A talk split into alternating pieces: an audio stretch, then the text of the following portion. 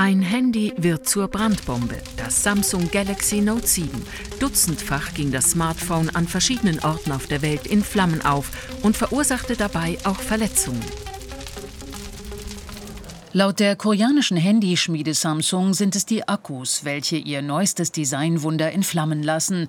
Dass Batterien sich entzünden, ist für die Forscher der EMPA in Dübendorf nichts Neues. Hier werden neue Batteriemodelle, die auf den Markt kommen sollen, in so Hochsicherheitskammern geprüft und unter extremen Kälte- und Wärmebedingungen auf- und entladen.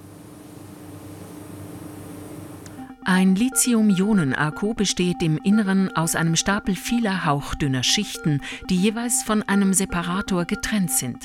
Auf der einen Seite befindet sich ein Metalloxid mit Lithium, auf der anderen Seite Graphit, wie er auch in einem Bleistift zu finden ist.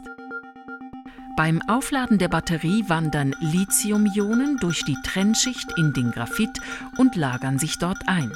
Beim Entladen wandern die Lithium-Ionen wieder zurück ins Metalloxid und geben die gespeicherte Energie frei. Da sieht man das aktive Material, das tut Energie speichern und das Weiße, das sind die Schutzschichten, die machen, dass die beiden Platten sich nicht berühren. Und wenn sie sich berühren, was passiert? Dann gibt es einen Kurzschluss, die Batterie entlädt sich und das kann anfangen brennen. Ein solcher interner Kurzschluss lässt sich simulieren, indem man einen Nagel durch einen Akku schlägt. Dieser Versuch der EMPA zeigt die geballte Energie, die im Akku steckt. 228 Grad. Hier wird ausprobiert, was passiert, wenn ein Akku auf einer Heizplatte auf über 200 Grad erhitzt wird. Auch hier entlädt sich die Energie plötzlich auf einen Schlag.